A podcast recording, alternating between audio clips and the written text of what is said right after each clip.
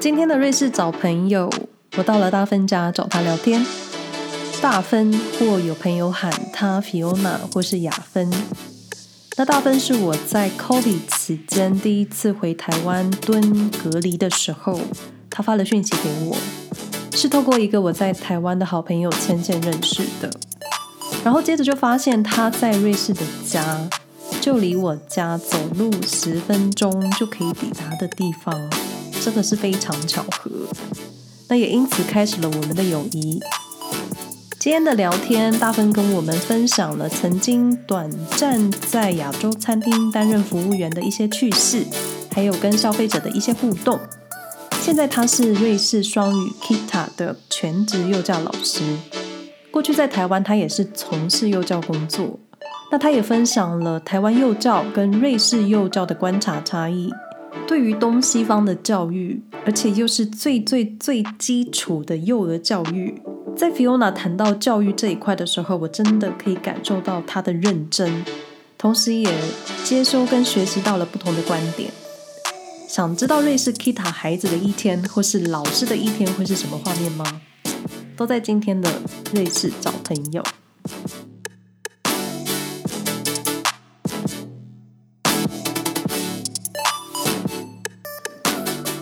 那我记得大分是在二零二零年的年底的时候搬来瑞士的，因为那个时候，那个时候应该是算 COVID 的中期嘛。对，好像是，但我来的时候，其实瑞士那时候好像有开一阵子，然后我一来的第一个礼拜又全关。那你那你在来瑞士之前，正式搬来瑞士之前，你有来过瑞士吗？有啊，我来过两次。那你当时的感觉怎么样？美丽啊，因为我观光客哎，所以我都觉得很漂亮，然后我觉得哇。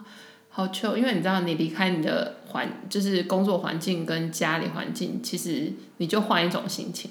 所以我那时候来的时候，其实是充满美好的想象。我相信很多人都是一样吧。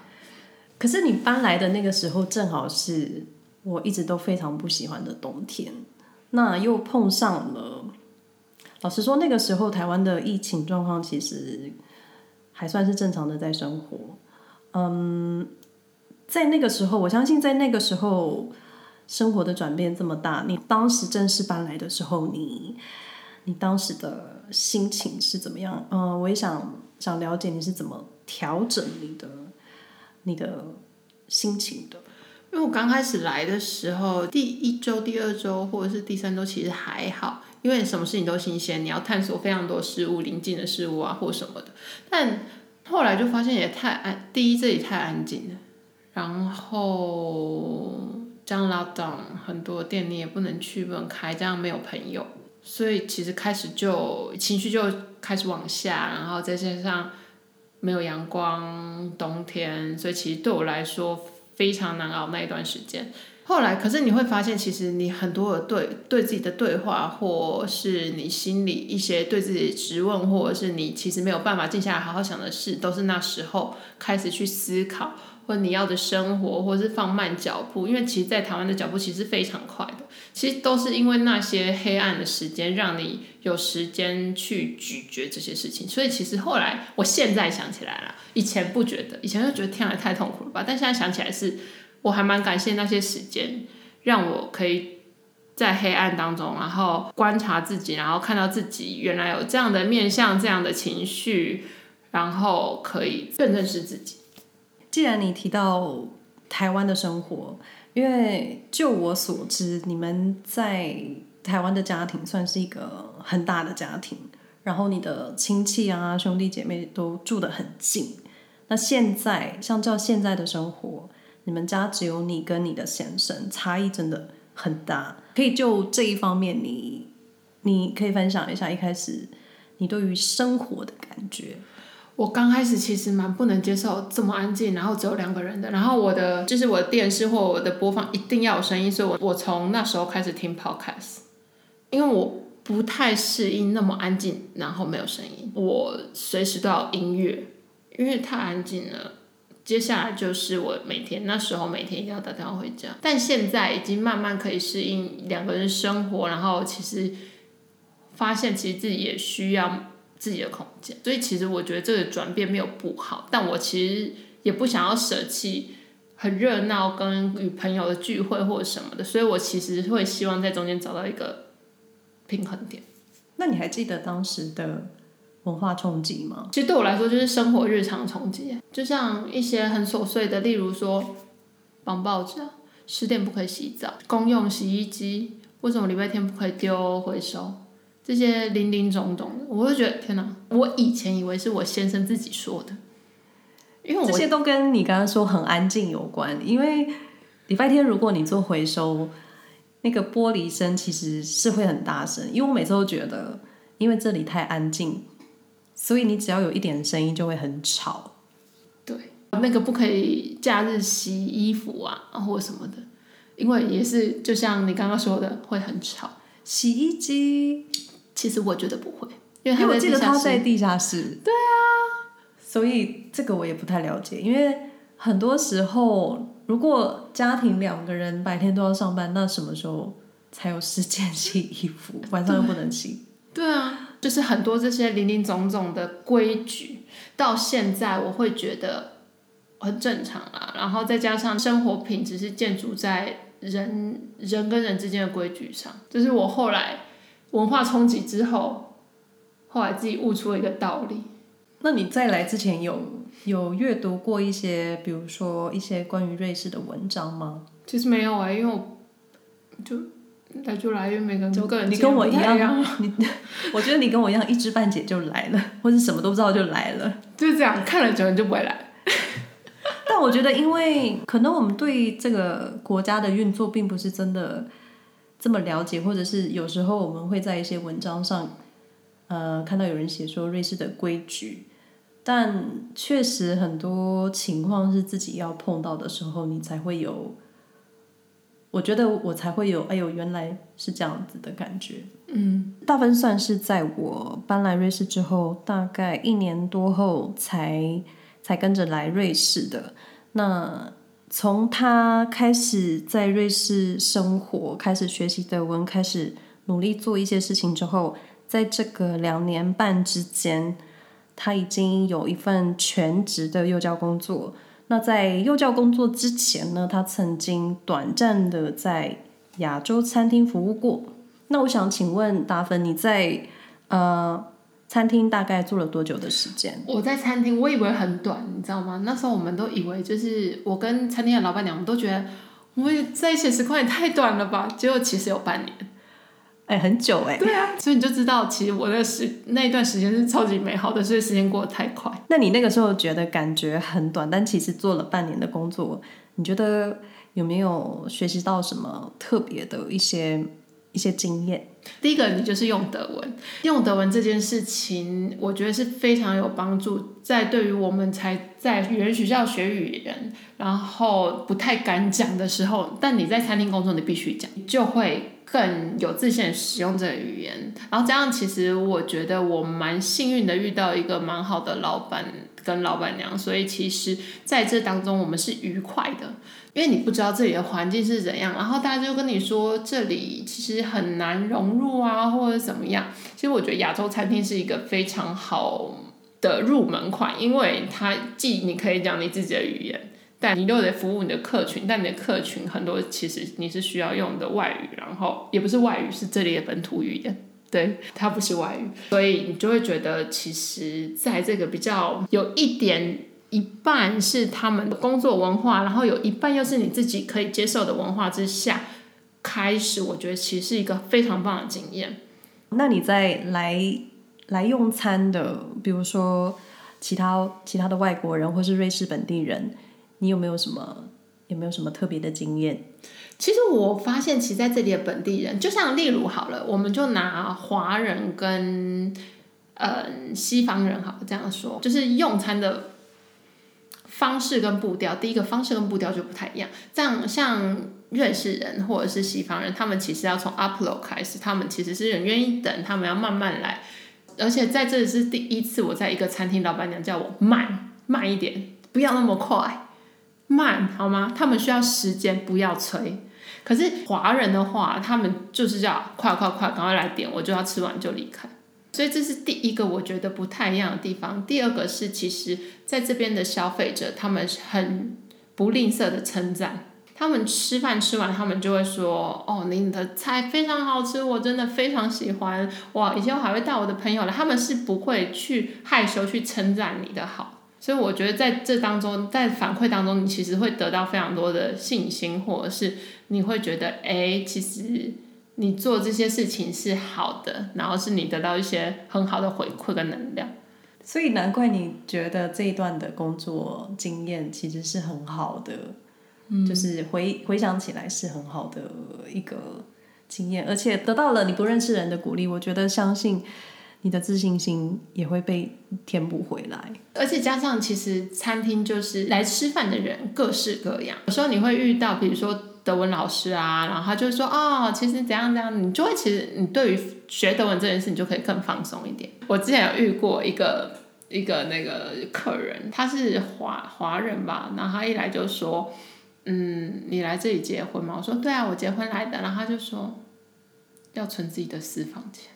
然后我想说，嗯，然后他开始语重心长的跟我分享他的经验。然后他是很很有心的要跟我说要保护自己，但就是你会从各种不同的客人身上得到各种不同的经验，其实我觉得蛮有趣的。那你现在你现在做的是一个完全不一样的工作领域，那？大芬过去在台湾也是从事幼教的工作，嗯，所以我听起来在瑞士从事幼教工作，感觉就是你既定或是你本来就设定的目标。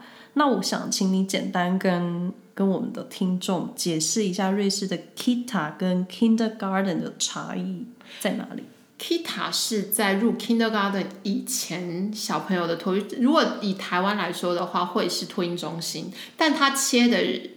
年纪比较不一样，会切到三岁，因为这边的小朋友上幼稚园、上幼儿园是四到六，所以是中班。台湾来说是中班、大班，所以 Kita 是在他们上这是幼稚园以前的台湾所说的托婴中心或者是托育机构。跟台湾第一个切的年龄不太一样，第二个就是他服务的族群不太一样，因为我觉得是教育系统结构的问题。像台湾的幼儿园是从二到六，但这边是四到六。大分是在 Kita 工作，对，我在 Kita 工作。那想要就你，就你幼教工作的一天，可以稍微跟我们分享一下一天的工作的画面会是怎么样的？我们一天一大早，我们我们就。我们有早班或晚班，例如早班来说好了，你早班就是早上七点十五或七点半开始工作，你就是你要比爸爸妈妈早工作，比爸爸妈妈晚下班，但我们有其他的员，就是我同事可以去分担这个时间，所以我们一开始去第一个就准备早餐，小朋友的早餐或小朋友的茶水，今天喝的茶跟水，小朋友喝茶哦，水果茶或水果茶，或是那个菊花茶。所以小朋友可以选择他要喝茶或水。准备完之后，小朋友就可以陆续来吃早餐，他们就可以玩。早上我们都会固定出户外，就算是冬天负五度，你是要出去。这件事我超级还没有办法适应，因为太冷。家对面有一间 Kita，所以有时候下雨跟下雪的时候，我都看着老师带着小朋友在外面玩。我就是一个躲在室内取暖的阿姨，说你们好好玩的那一种。对，我就是要跟小朋友出去玩的那一个。我去年冬天我其实有点痛苦，因为很冷，然后小朋友每一个人都要穿全身的 overall，就是你出门之前是一场战争，因为每个小朋友要全部都穿好，然后出来，然后换我很冷。然后再回去，好，反正就是这样。就是早上我们一定要出户外，然后中午吃饭，下午他们就刷牙睡觉，然后下午再做一个 activity，然后再吃点心，要吃点心。中间还有穿插换尿布啊，小朋友去厕所啊，这种小小杂事。吃完点心之后，然后再玩一下，吃晚餐。吃晚餐，对，Abendbrot。这我们在五点呢会提供一个就是小晚餐这样子，所以接着就是爸妈来把小孩接走，对，这就大概是一天的 routine 这样子。可是时间过得飞快，因为跟你工作的是小孩。因为那我就很好奇，因为因为我们的脸孔跟我们的我们的肤色跟发色，在小朋友眼里看起来，我们就是完全不一样的、不一样的人。所以，因为我自己的经验就是，我们邻居的小孩看到我，就是觉得我就是跟他们不一样。那你自己刚开始在做这份工作的时候，你会觉得小朋友看你的感觉会不太一样吗？刚开始进去的时候，我都会认为他对我这个人不熟悉，我都会把他归类于他对我不熟悉。但后来他对我熟悉之后，他其实就还好。但是其实我们的家长有跟我分享一件事，就是他的小孩到外面的时候，开始对亚洲脸孔会有敏锐度。因为他们觉得都是亚分，就是哎，那是不是亚分？所以他的小孩开始对亚洲脸孔开始有敏锐度。以前是对于这个亚洲脸孔是没有太多的敏锐度的。但自从我在这间学校工作之后，然后他说小孩子开始对亚洲脸孔有那个敏锐度，就是看到亚洲脸孔会多看几眼。那一定是你跟孩子的交流很好，他们才会才会去留意其他的亚洲人。我希望是这样啊，或者是其实因为在当中，在一天当中，也许我跟我同事相处比他跟他爸妈还要长，所以我们就其实算是就是某种主要照顾者。没错没错，因为我们在语言学校都是学 Hochdeutsch，嗯，但其实就我所知，我知道小朋友在 Kindergarten 或是 Kita 都是讲瑞士德语，那你你怎么明白？小孩这个时候是讲的是瑞士德语，听不懂就是瑞士德语。那你有没有学到什么特别的字？有啊，就像哎，我要讲一个很好笑的笑话，因为我其实，在我们学校是讲，我在 Kita 是讲英文，然后我就问他说：“你洗手了吗？”然后他就会跟我说：“害羞。”然后我就说：“害羞。”害羞什么？你在讲什么？害羞。然后我就说，你洗手了吗？我再问他一次，他说害羞。然后他就有点不耐烦说害羞。然后我想说，他在教你，他是不是在教你瑞士德语？然后我同事说，他我同事在远远的地方过来说他洗好了。我说什么意思？然后我同事就说 habe ich schon，害羞。对，这意思就是 ich habe schon gewaschen，就是我已经洗好了 habe ich schon。害羞，很简短嘞。对，然后我就哦，好。那你之后回答小朋友一些问题，你会用 Hi show 吗？如果你需要用这个回答的话，不，我就会说 I did it，因为我要讲英文嘛。所以你是要跟小朋友讲英语？对，我要跟小朋友讲英语，但是我的同事是要跟小朋友讲瑞士德文，所以其实我们算我们的 Kita 是双语 Kita，对，但我也是从中。学到了不少瑞德，我觉得其实蛮有趣的。那既然你提到你在双语的 Kita 上班，那肯定有瑞士家长跟 expat 的外籍家长。嗯，你觉得在跟家长的沟通上，你觉得他们对于小孩的教育方式会有什么不一样的风格吗？你是说瑞士家长跟其他外国来的家长吗？对，我觉得啦，家长这件事情。我觉得都是，就是我从台湾服务跟遇到现在在这里有其他各种不同国家的家长，对不对？其实我会觉得家长来说，家长其实就是你的客户，对。但我觉得他们其实焦虑的事情是一样的，但也有很好的家长，也有不好的家长。我以前会以为，我以前会以为在台湾很多怪兽家长，所以我在台湾打了这么多怪。在这里应该游刃有余，因为听说这里的家长都人很好，接受度很高。当然，相对于他们对于受伤跟脏这件事情，他们是接受度真的比较高一点，比较于台湾来说。但我觉得那是文化差异，这我觉得还好。但像对于他小孩的焦虑，或者是他们的执着，或者是那一个 picky 的地方，我觉得，比如说人性，比如说，例如说我我我之前我就之前遇到一个。就是瑞士的家长就问我说：“为什么他小孩要哭？他小孩才来两个礼拜，他为什么哭？他今天哭几次？”我想说：“他今天哭几次？我要数给你看，他今天哭几次吗？”就是家长会问你没有办法回答的问题。对，或者是他今天哭几次很重要，你应该要看他今天做了很多，他今天应该有进步，他进步了什么？你的角度跟家长的角度不一样。他他每天来，他或然后他的那你来，他一样的问题，他今天哭几次？可是我希望你家长是欣赏说，哎，小孩今天进步了多少，他有多少进步，或者是他今天，哎，他又可以再更放松一点，或者是在这里更自在一点。我可以理解他的焦虑，但是部分国家就一样，因为他们是妈妈，他们有母性。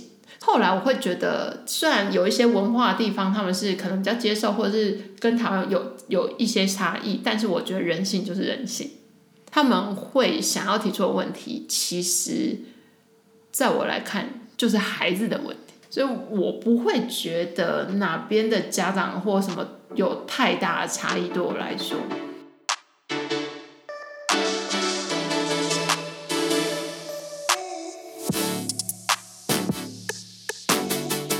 因为你在教育的领域工作，那我之前自己参加过一些妈妈的聚会，我就经常会听到说，瑞士很适合养小孩。那虽然我自己没有小孩，所以就你的幼儿教育经验，呃，对于瑞士教育环境的一些想法，我觉得其实两个不同的体系，就于养小孩这件事，养小孩这件事就是你要看的是你政府提供的跟。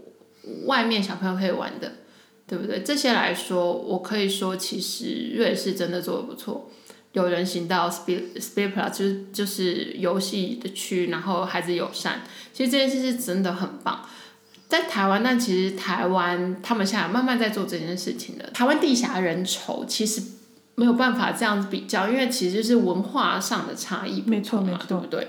然后另外，其实。说瑞士好养小孩，其实我觉得非常看家庭，非常看家庭教育。我觉得不管是在哪一个国家，你非常可要看的是家庭教育。就算瑞士摆出来这么多这么多可以玩的东西，这么多这么多好的地方可以去，那如果家长只为小孩一台 iPad，那这还是等于零。没错，对啊，其实就是家长本身对于孩子教育的看法跟孩子的。就是家长对于孩子教育的行为，其实是很重要的。对，然后你有没有去实践这些事？然后反之，在台湾，就算没有这么优渥的环境，或者是这么好的自然景色，但是如果你是一个愿意陪伴孩子的家长，你每你每个星期都带孩子去体验不同的森林，然后或者是去露营，然后让孩子去做一些他们。可以探索大自然的事情啊，或者是你找一些方式让孩子体验到更多不同的事情，那也不会因为你在瑞士，但你就比较不好或好。所以我觉得完完全全取决于家庭。那你觉得瑞士的，在瑞士的幼教教育，你觉得可以应用在台湾的幼教教育吗？这件事情其实我觉得有可取之处。就是拿两个教育体来说好了，他们教育比较精实，应该这样说。然后他们对于比如说他的学习区，或对于他的实践，他的主题，他做比较紧凑。然后在这里，其实他给孩子有很多的空间，但我觉得在中间其实是需要去找到那个平衡，两个都有可取之处。然后在这边的孩子，可能他们会。可能国小之后，他们做比较多的 project，或者是比较多的跳跃性思考的事情，或者是他们可以做一些做一些报告或什么的。可在台湾，可能这些能力就会差了一点。但台湾现在的新课纲虽然它还在走，但它是往这个这段路走。但我觉得又归回来，其实是文化差异的问题。因为在台湾的教育体系，它就是万般皆下品，唯有读书高的教育体系的话，哪个家长不会被社会束缚的？是真的可以放开吗？对不对？所以大家都去读大学，然后大家都去读，然后后来迷惘，不知道自己要做什么。但其实我有时候觉得这样迷惘是好的，因为你要转换跑道是容易的。但是你在这里，如果你没有读大学，你读那个 Berufsschule 就是他们的像我们的高职嘛，或者是职业学校，职业学校。但其实你要转是非常难的，你就一你一次就定生死了。你其实你要转那个跑道，你又要再读书吗？就是其实我觉得这是两个，我觉得他们不太一样的地方，这是我觉得啦。嗯，对，以教育体系来说，不一定限于幼教，所以我没有觉得一瑞士的幼教一定好，瑞士的教育一定好，或者是台湾教育一定不好。就像例如规矩这一块，就是小孩的常规这块，其实我是喜欢台湾的训练方式跟台湾的方法，因为我发现在这里孩子是真的比较做自己，但有时候你还是要在团体里面做一个团体需要的团体的样子。你的意思是说，有一点像是要开始有一点社会化吗？或者是在团体里面，就是比较张开耳朵，或者是可以好好坐着。或者是可以在团体里面好好的坐下来做一些事情，跟着大家一起做一件事情，嗯、是团队的概念。你觉得团队的概念，或者是在台湾，其实例如幼稚园，我们就要练习他们就是要坐好在一个地方，或坐好在一个圆圈或者是椅子上，然后我们讨论，我们就要先举手，举手人就先讲。也许这边还是有这样的规范，但是他们放给孩子自由度比较宽一点。这是我的想法啦，就不一定是每个。也许这边有一些学校是这样做没错，但是以我现在就有的经验来说，我会觉得这边的给孩子的在常规的 range 比较宽。那我们来聊一下台湾吧。好，我我已经来瑞士四年了，但其实我发现很多时候我已经好像跟台湾有一点脱节。好比说最近的金曲奖，我已经不知道。新人的名单，还有一些歌手的名字，更不用说他们的歌，我其实都没有听过。但我相信，我们都不想要，都不想跟台湾失去一些连接。那我想要了解，就是你有没有什么什么台湾的东西是你不想要放弃的？我很喜欢过节啊，所以我很喜欢过台湾的节日。对，因为我每次。这两年的端午节，我都会收到你的粽子。对，因为你就太爱过节。那你觉得？那你觉得？那你觉得在瑞士过过华人的节日，对你来说的意义是什么？对我来说就是家，因为我在这里，我还没有感受到这就是我的土地，我的家。所以我会希望用一些节日来唤起，哎，其实我也可以有这些节日，这些庆祝。所以对我来说，其实就是家。然后我是从这个地方来的，所以我有这个节日，这是这个节日在我协议里面的。但你这样的做法是要提醒自己不要忘记，还是觉得，嗯，我还是有在参与这件事情？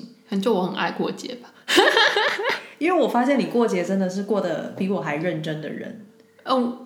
我也觉得我蛮认真，可是我觉得这跟家庭环家庭环境也有影响，因为我在台湾的家，就是我们的大家庭，其实就是一个很爱过节的家庭。我们端午节就是要全部人留下来包粽子，每年的端午节是包超多粽子，然后除夕就是要认真煮除夕两三桌，然后大家一起煮，然后全部人回来吃饭的。哦，冬至就是要搓汤圆，我妈妈一定会。煮汤圆，所以就是这些节日我们都认真过。清明就是要扫墓，每一个节日我们家其实就认真过。还有生日，生日是我真的觉得超级没有办法。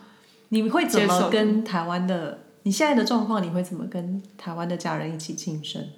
哦，因为我农历生日是跟我跟我爸爸同一天，就是农历，所以我庆生的话，就是我在荧幕里面啊。然后像开 FaceTime，对 FaceTime，然后我们怕，因为我们家很习惯在就是在庆生完就要跟蛋糕大家一起大合照，然后你就看到最近的我都是在那个荧幕里面摆毕业这样子，就是某一个家人的 iPad 或是手机。对，可是今年我就是觉得在这里过生日太，虽然我先生是很认真在帮我过生日，他已经尽他最大的努力。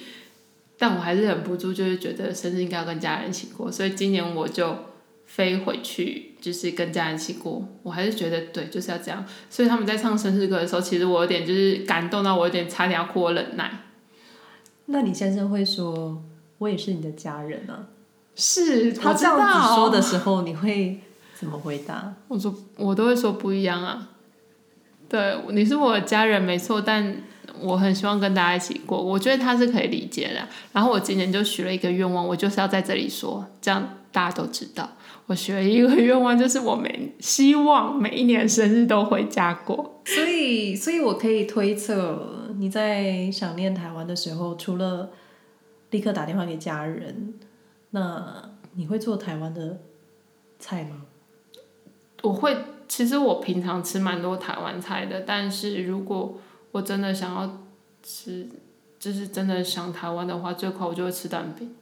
蛋饼，对，就是我六日如果我今天想要，就是觉得想要台湾能量，我就会煮蛋饼。我就会自己煎那个蛋饼皮，就用粉浆煎蛋饼皮，然后做蛋饼，然后自己可以吃蛋饼。所以我觉得在这里已经练就一生很会煎蛋饼的能力。Interesting，因为我的想念台湾的食物就是立刻煮一包维力炸酱面。哦，真的吗？因为因为我以前在补习班日子的时候，每天下课回家大概就是九点十点，我妈妈都会煮。维力炸酱面加一颗蛋给我吃，所以每次我先生就是想不到我们要吃什么，或是时间来不及的时候，他都会说：“你要不要吃你的 soul food？” 意思就是我们可以煮泡面吃。哦，你的连接是蛋饼，我的是炸酱面。可是你知道，我也超爱吃维力炸酱面。我我冰箱有一罐维力炸酱面，维力炸酱面是我就是。喝到有点醉的时候的 soul food，我就是喝到有点醉的时候，我就是要吃一包维力炸酱面加一颗蛋，跟你一样。听众朋友，如果有听瑞士啤酒那一集的话，Fiona 就是启发我做瑞士啤酒的一个启蒙老师，因为他非常喜欢喝啤酒，后来才知道其实他也非常喜欢喝红酒，所以他说喝醉的时候呢，可能就是真的喝很多。那你觉得目前有没有什么？有什么东西是你觉得我一定一定还是要用台湾来的东西，或是亚洲来的东西？原子笔是不是台湾或是日本的文具还是真的最好用？这边真的烂包又贵，我不是我知道 Remy 有讲过这件事情，但是真的很难用，我没有办法，连立可带都无法。我自己后来发现这边的纸张。纸张的书写的感觉也不是这么好写，你有这种感觉吗？嗯、其实我我没有认真在写东西，笔可能是因为我喜欢用细笔，我是一个零点二八爱好者，这边的笔都零点五、零点七，我觉得太粗了，我的字就会更丑，字已经很丑了，没有零点二八怎么活？所以每次从台湾回来，就是不管还有没有存货，就一捆笔，好像自己很会写字，其实也没有。那如果？我很喜欢问一个问题，就是如果你可以许一个愿望，你希望苏黎世，因为我们住在苏黎世，就是会靠近我们比较近，嗯、你会希望苏黎世有什么台湾的商品或是商店吗？台湾商品商店有最好，你会希望是哪一家？因为我就很希望有一间义美，义美为什么会义美？义美有食物啊，有冰淇淋吗？有冰淇淋吗？义美就是台湾的义美，整个搬过来，或是 Seven Eleven 搬过来，哦、我就希望有这种。那为什么不搬全联或宝雅？全联更多哈？有可能，有可能。我现在比较纠结的就是做饭跟吃东西这件事情。嗯，保养品当然可能也是我的需求，但每次问到这个时候，我都会先想到超商，我都会先想到 Seven Eleven 或是易美。嗯，我比较想要把我妈送过来，这是不是什么事情都解决？可以，可以点单点单，大分的妈妈。对。最后想请你推荐苏黎世你喜欢的咖啡厅或是啤酒，因为我知道你很喜欢喝啤酒，然后告诉我们为什么你想要推荐给我们的听众。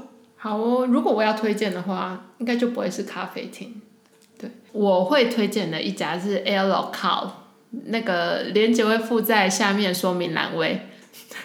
谢谢谢谢大飞帮我。好的，大分已经把我要说的话都说完了。那为什么这一家会特别的让你想要推荐给我们？因为其实这家是我蛮爱去的一家。它不，其实苏黎世大家都知道，它其实是一个 fancy 的地方，它是苏黎世，然后一切都好像要在一个秩序里面。但那一家呢？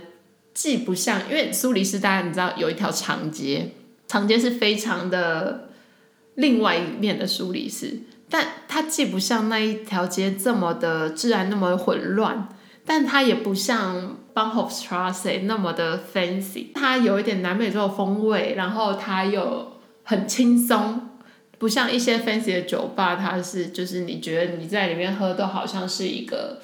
非常高贵的人，或者是好像上流社会的人一样，但在那里你就会看到各式各种不同的人，他们可能是老人，他们可能是年轻人，他们可能是上班族，他们可能是像我们一样，他们可能是骑脚踏车路过的人，然后都会在那里喝喝酒，然后他的装潢也不是那么的，嗯，怎么说奢华，或者是这么的现代，他就是贴了非常多的海报。然后屋顶上挂一个很大骷髅头，就会让我觉得在苏黎世这一个一切都要非常整洁的地方，得到一个喘息的机会。所以我很喜欢这家店，谢谢。所以推荐给你们。那今天非常感谢大芬的时间。那再一次，我会把大芬推荐的酒吧放在说明栏位。谢谢大芬的时间，我们下回再聊喽，嗯、拜拜。好，谢谢，拜拜。比较想要把我妈送过来，这是不是什么事情都解决？可以，可以点单，点单大芬的妈妈。对。小朋友喝茶。哦，水果茶，或者水果茶，或者是那个菊花茶。菊花茶，就是菊花茶，可能要让他们扛到吧，我在想。